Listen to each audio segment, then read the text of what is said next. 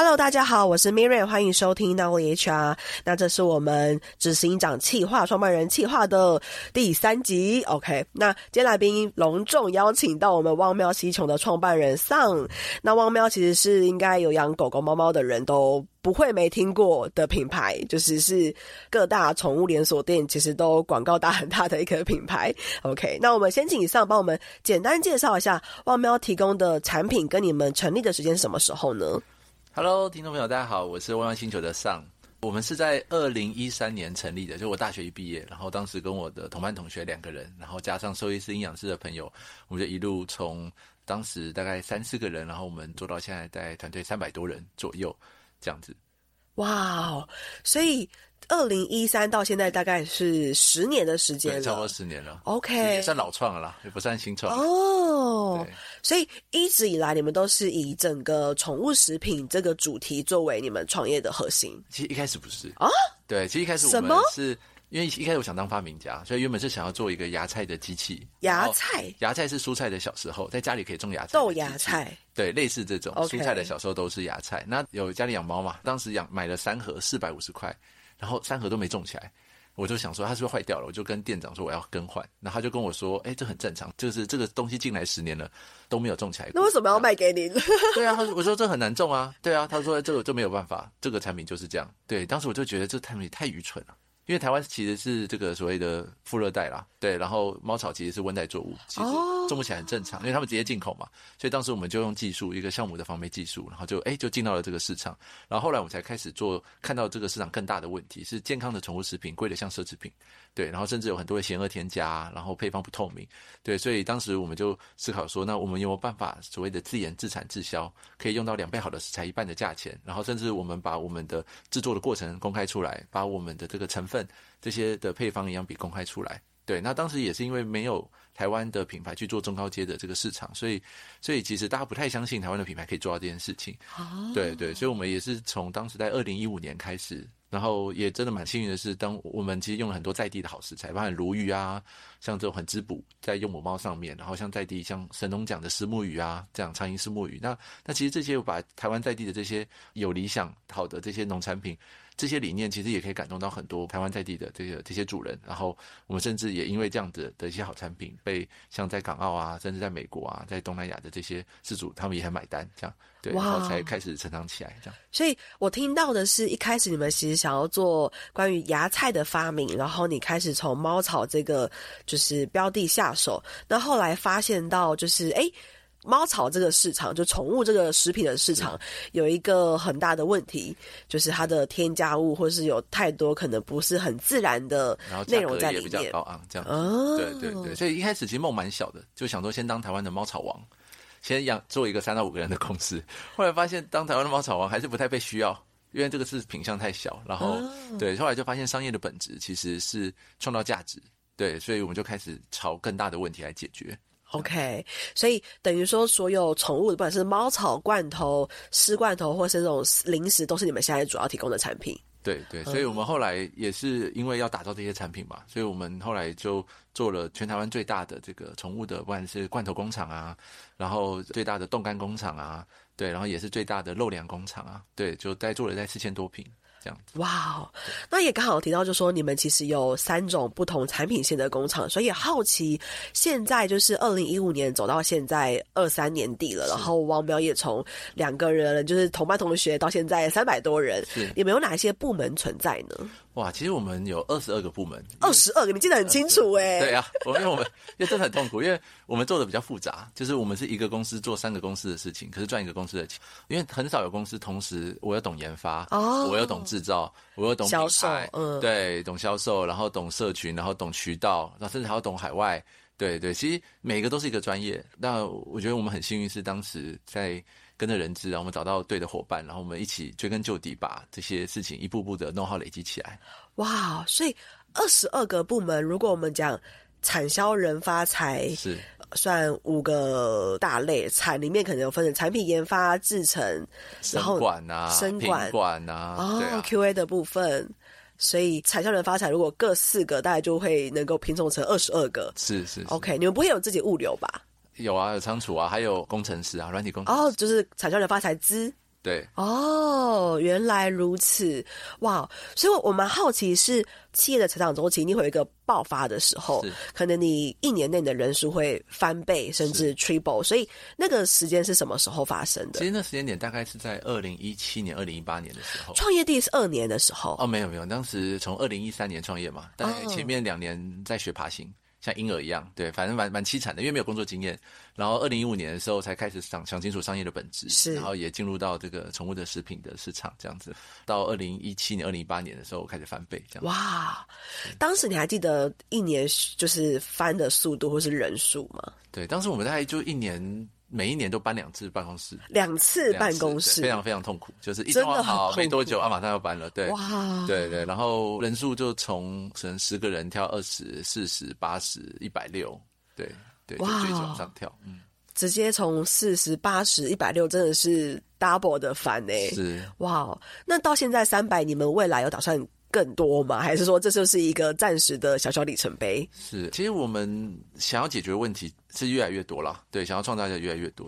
因为其实人资这边是很重要，就是我们有一个策略的计划了以后，人资这边是所谓的排兵布阵，找到对的人放在对的位置，这样。所以目前的计划在明年我们还会再扩增一点五倍。一点五倍，就是三十三百的再零点五，就是四百五。对，哇哇，非常令人振奋的一个消息。我们很努力了，因为像我们在美国啊，在东南亚，像新加坡、马来西亚，其实我们都有办公室。是，哇哦，所以等于说台湾这边就是总部会去控管整个 global 的，是 OK 的发展这样。哇，想了解，因为你们算是蛮快的时间，等于这十年就已经。到达三百人，甚至要迈入四百人这个阶段，那你们看待人的特质，或者是说看待人的特质的这个出发点，有因为人数的增减，或者是规模的增减而有不同吗？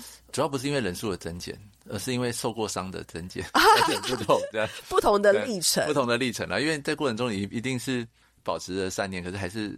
还是伤害了很多人，然后被很多人伤害，然后在互相伤害中成长，对啊，所以后来我们就有整理出一些特质，我觉得我们特别在意，觉得呃特别重要的，像是呃第一个是利他，就是是不是替人着想的。举例来说，呃，我们想要找到的的人，可能像是他可以从帮助别人过程中得到能量，他可能更多去思考的是，我可以帮助到别人什么，我想要成为一个被需要的人。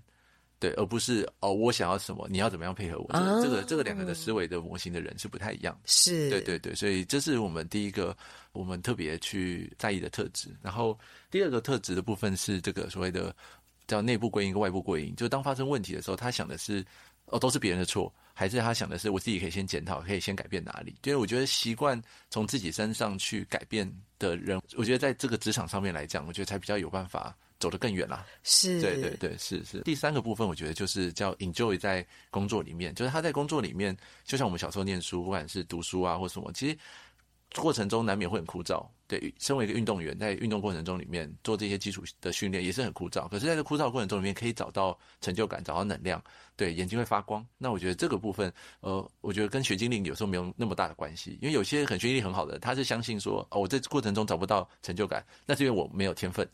对，那他就有一个很简单的一个给自己下台阶的方式，一个外部归因哦，都是因为这样的关系，所以我没有成就感正常。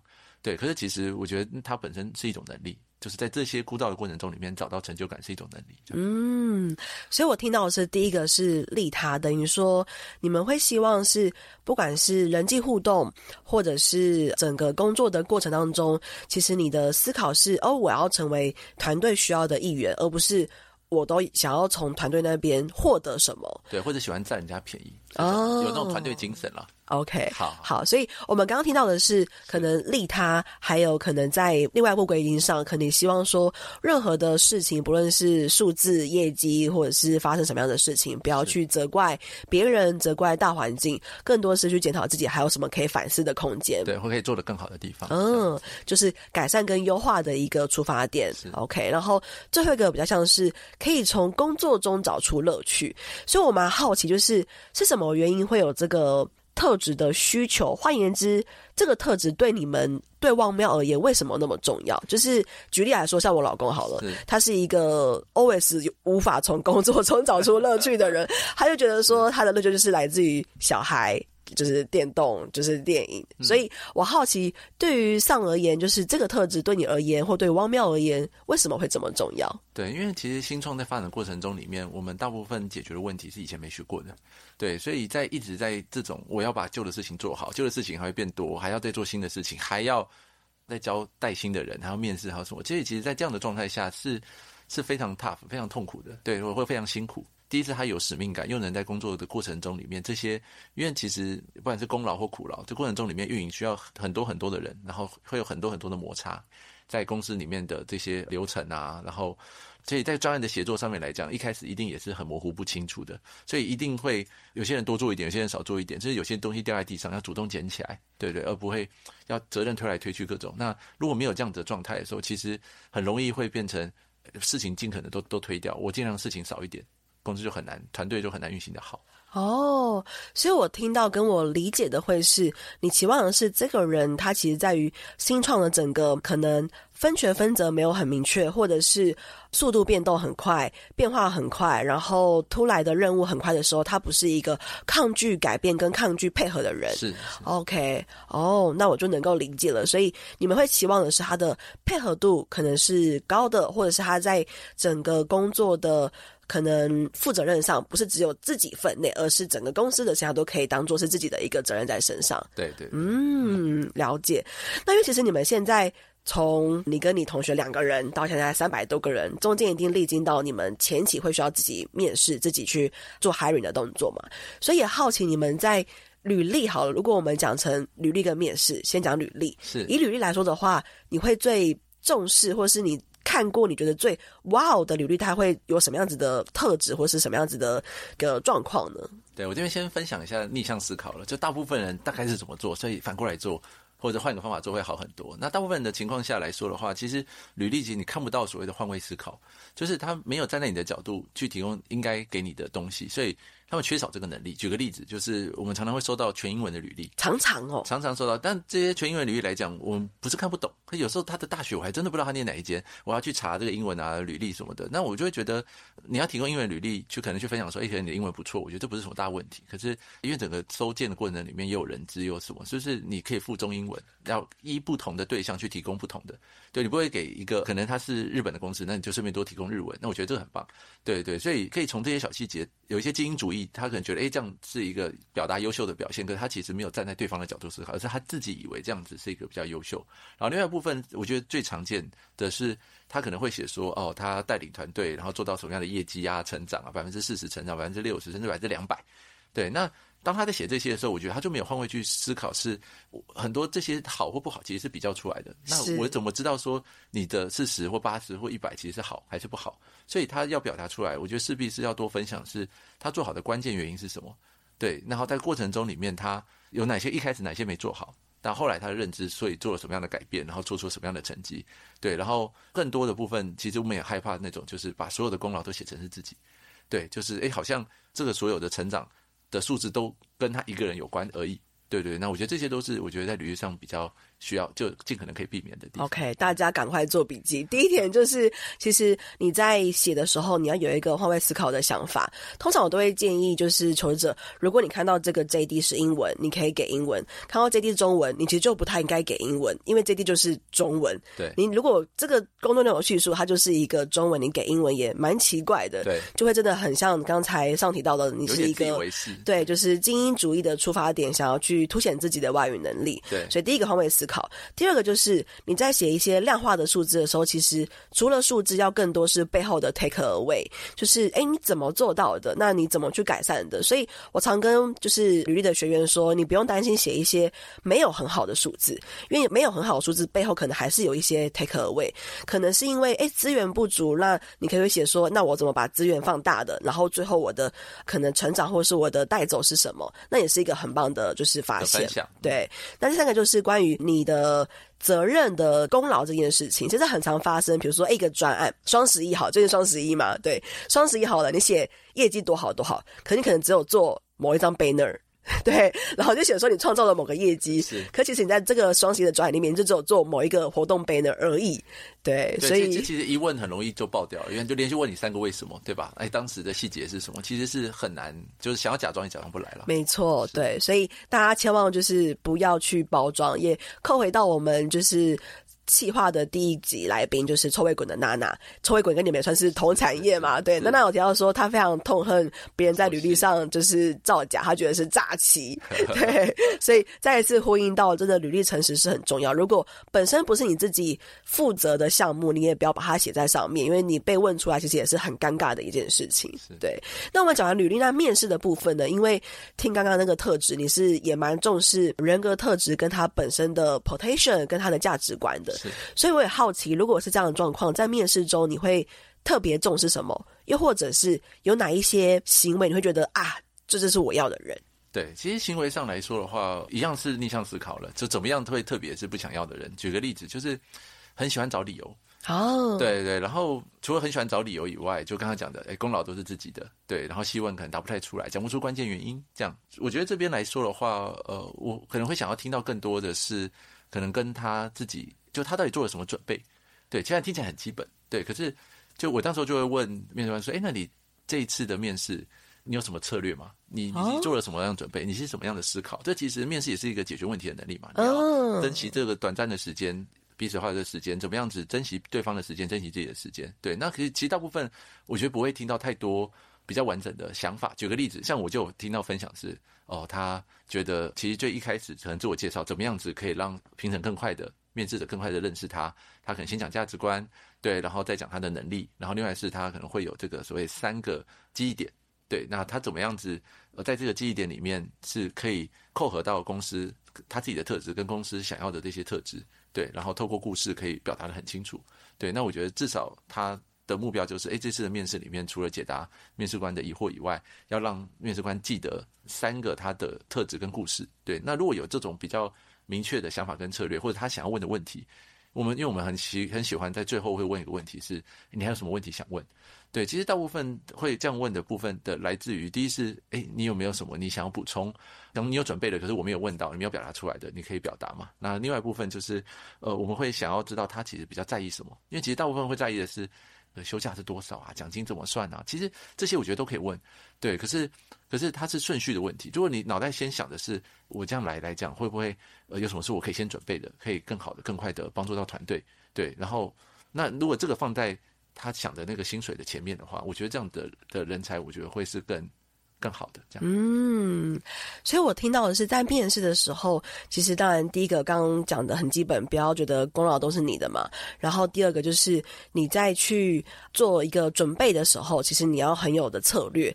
刚才那题我觉得蛮突袭的，就是哎，你针对这次面试没有做什么准备？很像一个很突袭的题目。对啊，问他就他可能会跟你说啊，我有看你们的网站啊，我有看你们的介绍啊。我就问他说，那我们的 slogan 是什么？哦，完了。对啊，你就问他说，那这些产品你看完以后，你可以用白话文介绍一下给我听吗？对吧？那你可以说服一下说，那假设这个绝氧上冻干这个产品跟一般产品差差别在哪里吗？对，你真的有搞懂什么是冻干吗？还是你？其实冻干看过去，问他什么冻干？哎，呃，一种干燥的方法吧。对对，那很多人其实会看得很浅嘛。嗯，如果能讲得很清楚，我觉得那真的是人才，真的是有准备。是是。嗯，所以听起来真的是在面试前如果有做充足的准备，不论是浏览一下这个创办人的报道，或者是稍微浏览一下公司的产品介绍，其实就能够完成你刚才那个面试题。是。如果真的没有的话，会觉得压力还蛮大的。对啊。对对，就会觉得完了，好像。我应该要做，但我好像都没做，就会当下那个气氛就变得很尴尬。对，嗯，所以听起来是很基本，就是确实，因为现在可能很多都是新鲜人，他们会为了为了想要去练习自己的面试，会不太去重视每一个机会，就是哦有哦我就去面，他不会去太多的 survey。对，所以反正如果有很多 survey 的话，可以看出来他到底多重视这一份工作。是是，是，嗯。而且我自己过去的习惯是，我会习惯在面试通知的 email 里面，可能附一个像刚刚说的，可能产品介绍，或者是报道，比如说创办人的报道给求职者，然后。面试的时候问他说：“哎、欸，你对这篇报道什么想法？”有些人可能连看都没看。哦，你有这个 hint 已经非常好了。对，我当然不会不会给了。就是放在链接里面。对，所以如果你够积极，基本上人资给你的 mail 你一定会看完，因为它可能就是一个很重要的资讯。嗯。如果你连看都没看，那个就是真的是直接拒绝。对对对对，直接拜拜的一个画面。是是。是 OK，那我们刚刚讲完就是履历跟面试，所以现在是十一月刚过双十一，接下来可能就是一波的离职潮，过年的部分，台湾的习俗，所以想要请上，你可以给求职者们一个小小的建议吗？我觉得可能除了刚刚讲到的这个呃，可能三个记忆点啊，然后主持人可以多分享到，就是像我当时在面试的时候，十年前当时的方法，当当这三个记忆点来说，就是呃，我可能去思考的是。对方可能会在意什么点？对，所以我当时这就最后一名毕业，所以一定会被垫成绩。所以当时我就跟面试者分享说，就是虽然我成绩不好，可是我的最后一次的期末考我都考到这个七八十分或八九十分，那也证明我的这个聪明才智跟我的负责任。对，虽然前面可能在玩社团啊，在忙其他事情，可是我都会把它准备好。然后第二部分是还有一些比较特别的特质，像是像之前当家教的时候，把四十分的学生教到九十分，对，那他的整个成绩的分布的成长，那那这些分布的成长来说，呃，我会把它做成一个曲线图，然后这边去分享，把他们教好的关键的方法是什么，那也会表达是我是一个可以把这个知识跟资讯用白话文讲得很清楚，然后再可能在协作在教导上会是一个比较擅长的人。这样第三个部分就是表达我的价值观，就是我会分享说，其实呃用底薪请我都没关系。对，然后我我在那边三个月六个月，如果谁叫叫我走也 OK，对对，那那我有信心可以帮团队创造价值，这样。那如果价值观也表达清楚，我觉得那但这是符合我的人设，对，就我自己是真的这样相信的。那用这样的方式，其实面试官就会留下一个很深刻的印象，那就看他觉得适不适合，适不是一起合作这样子。嗯，对对。所以听起来这是一个针对面试的攻防的策略。攻就是你要有很多的有备而来，你要很多的去能够展现我为什么 qualify 的攻。防是当今天你在面试踏进去那个面试间前，你就要先想好任何对方可能会攻击你的点，所以你要做一个防守的动作，包含你的成绩、你的排名，甚至你的科系、你的试任、你的学经历。所以听起来，刚才的建议比较像是在面试的任何准备上，不论是履历也好，像我常说的，如果你有。待业时间过长，你可能要在自我推荐信就要先厘清这个原因是什么，因为这就是一个防守的动作。所以面试也是一样。当然，今天可能对方会攻击你，诶，你为什么可能延毕啦？你为什么吊车尾啦？你可能就要有一个准备，而不是空手而去，就是一个攻防的准备。是是是，嗯，嗯超棒的。对，那这边还有一个小补充的部分，是可以善用心理学上面一个是要做这个认知失调，就是不要前后的认知它不协调。那这可能也是一个好的方法，是所谓的第一印象。那如果在面试的时候能够先去准备公司他们核心，不管是这个面试官他的学经历里面，或者他在采访过程里面特别在意的价值观，那把这个特质能够融入到自己的故事里面，对，然后用用这样的方式，其实可以避免说你在介绍自己的时候找到符合自己的特质。那当面试官因为你的某一句话是某一个某一个特质、某个价值观，他有共鸣，那他有共鸣的时候，因为人会喜欢跟自己价值观。相似或者他相信的这些人，那那当他喜欢你的时候，他就会在接下来的面试过程中里面去找到他更喜欢你的点。当前后认知有一点不协调的时候，他会倾向于不改变。对对，所以我觉得这可能也是面试者一个很重要的一个诀窍吧。嗯。但我觉得可能这也是可能身为一个面试官来说要避免掉入的一个陷阱。这样。嗯，等于说在面试前一定要做充足的准备，包含除了公司的产品、公司的整个历程，也包含公司的文化的特质。那根据公司的文化跟核心价值来去扣合到自己所有的一些可能人生的故事，然后把它准备在你的面试里面。那再来就是，如果当今天你在一开头可能是自我介绍好了，你就做这个动作，基本上就会有一个愿语效应，后面可能面试官就对你说的事情比较有值得信赖，或者是有更愿。愿意倾听的一个效果出现，哇哦！我觉得今天这集就是上分享了很多求职的秘诀，对大家一定要听听三百人 CEO 的建议好吗？赶快做笔记。OK，那下一集呢，我们会聊聊更多关于整个创业过程中组织管理，还有以及对于 HR 角色功能的一个就是分享。我也蛮好奇，就是虽然说十年蛮长的，但是十年一个。FSNG 的零售品牌到三百人，我觉得是还蛮少见的企业个体，所以很好奇，以这样子的经历来说，你们 HR 的方选的历程有哪一些？那下期见喽，拜拜，拜拜。这堂招募漏斗不只是课程，也是一套诊断招募绩效的工具。它将成为你的小百科。每当遇到真才困境时，你可以在这堂课当中找到解决方法。初入人资领域，不晓得如何展现你的招募能力吗？你有招募时效与绩效压力，想要找方法来让你喘口气吗？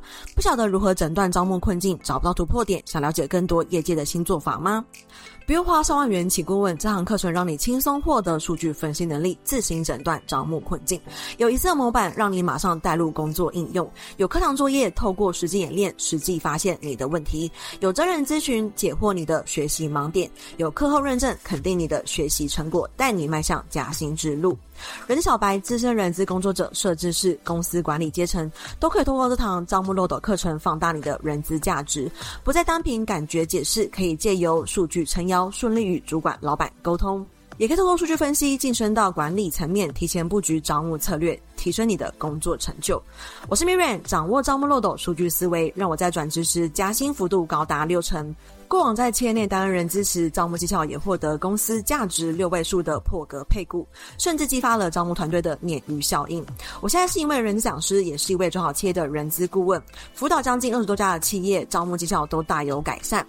主动应征履历量增加了百分之四十，到谈率高于百分之八十五，报道率甚至突破百分之九十五。我在二零二一年开设了第一堂招募漏斗的课程，至今已经累积了一千名的学员，课程获得将近四点八颗星的好评，众多学员因为招募漏斗成功加薪。经过两年的时间淬炼，收集了学员的学习问题与反馈。二零二三年，我大幅更新了招募漏斗课程，将内容全面升级。如果你是人资工作者，想要突破真才困境，大声的证明自己，或是想要提升工作能力，往 HRBP 迈进，那你千万不能错过这堂课程。